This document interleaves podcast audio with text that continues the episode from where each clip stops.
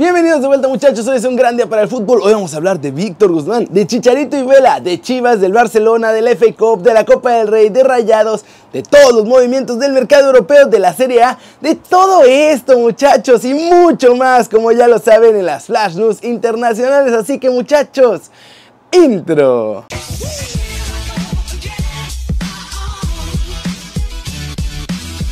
Arranquemos con la nota One Fútbol del día y es sobre Víctor Guzmán porque ya tuvieron que sacar a la luz la verdad y esa es que nuestro chavo dio positivo en doping.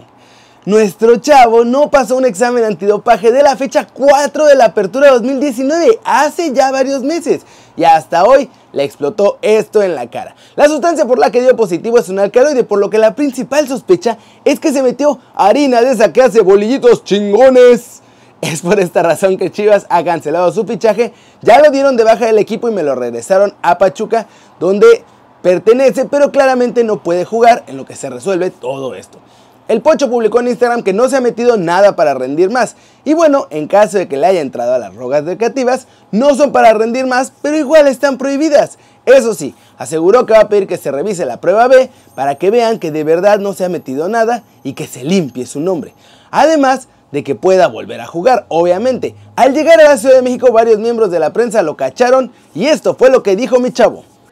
Pues pienso que fui claro con, con, mi declaración que di en Instagram, este, también en el cual pedía privacidad para mi familia y para mí.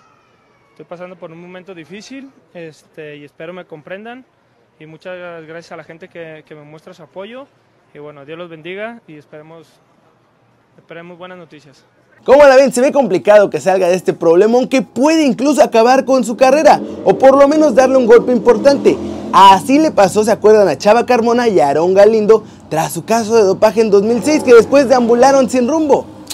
Y recuerden, muchachos, también que si quieren saber qué pasa con el pocho, pueden bajar la app de OneFootball. Es totalmente gratis y el link está aquí abajo. Vámonos con noticias de la Liga MX y sus movimientos de mercado, muchachos, porque la cosa sigue, no para.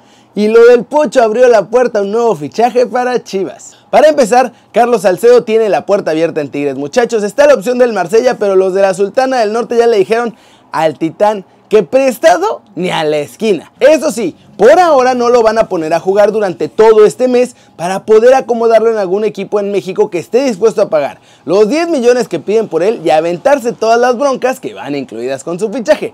Pero la verdad es que ya no lo quieren tener ahí en Tigres. Ares de Parga también confirmó que ya se le pagó todo el adeudo a Matías Britos, por lo que los gallos ya pueden jugar sin ninguna preocupación el clausura 2020 e incluso pueden hacer fichajes lo que queda de este mes si así lo desean. El vicepresidente del Independiente de Avellaneda confirmó en Argentina que Rayados de Monterrey puso sobre la mesa una oferta formal para fichar a Gastón Silva, central uruguayo que tiene 25 años y que hace unas temporadas me dejó plantado a los Pumas, después de que lo ficharon precisamente para irse a jugar con el Independiente.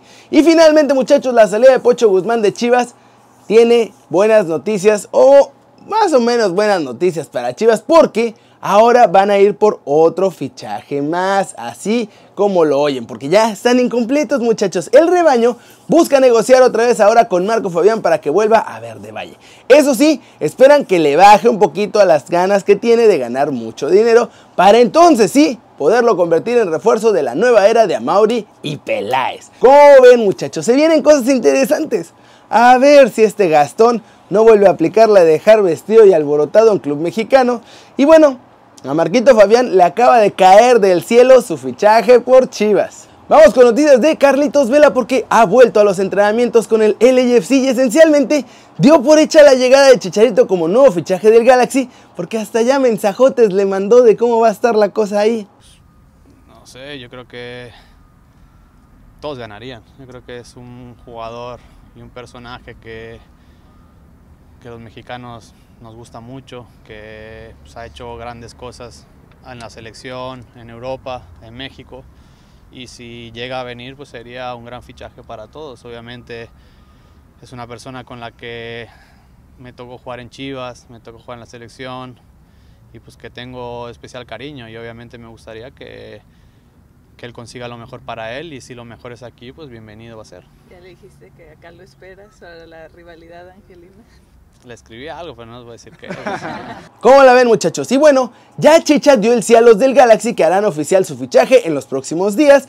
Van a pagar 10 millones al Sevilla y además van a convertir a Chicharito en el jugador mejor pagado de toda la MLS. Así nomás.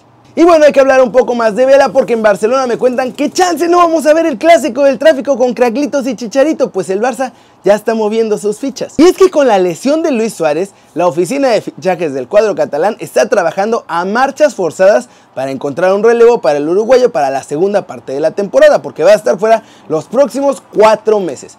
La temporada pasada ya habían hecho todo el scouting y todo el trabajo para hacer la negociación por Vela, así que por ahora tomaron otra vez la idea de pedirlo prestado al LAFC lo que resta de la temporada para no quedar tan endebles en ataque. Como ya les platiqué un poquito ayer, la opción principal en teoría es fichar definitivamente a Lautaro Martínez, pero el Inter se niega a venderlo y forzar un fichaje en invierno es demasiado complicado.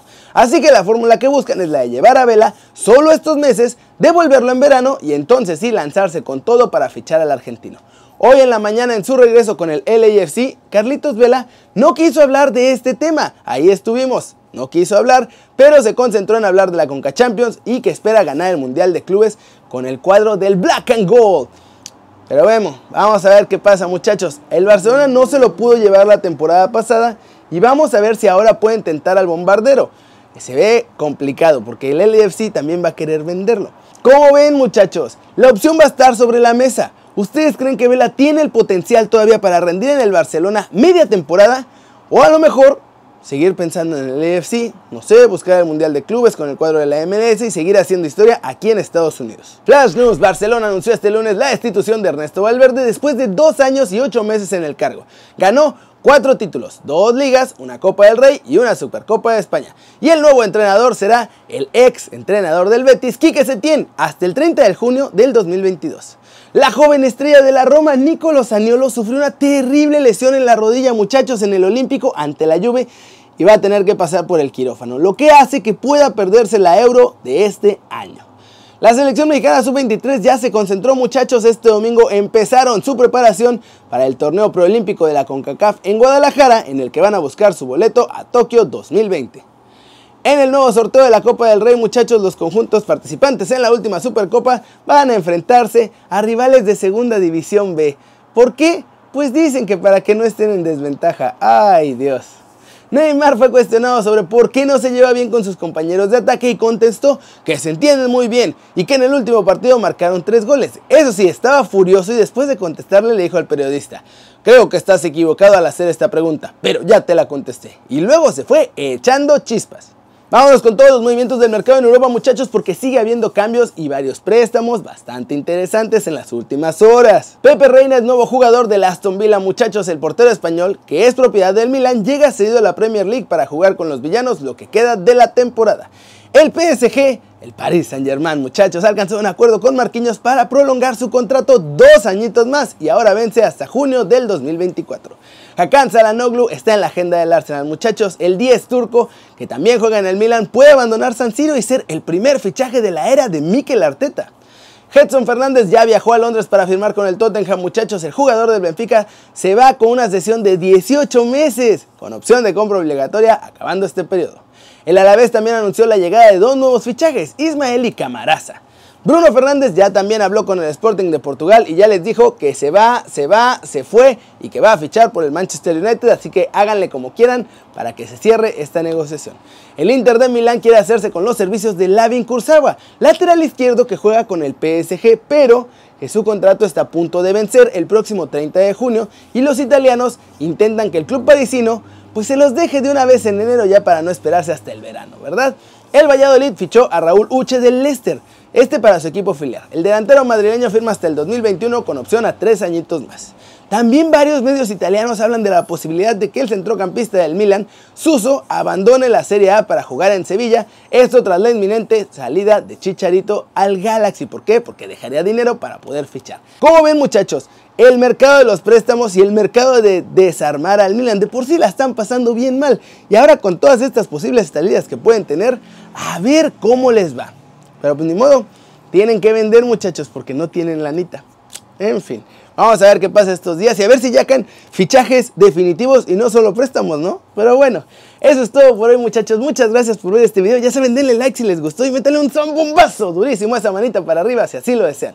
Suscríbanse al canal si no lo han hecho. ¿Qué están esperando muchachos? Este va a ser su nuevo canal favorito en YouTube. Denle click a esa campanita para que hagan marca personal a los videos que salen aquí cada día.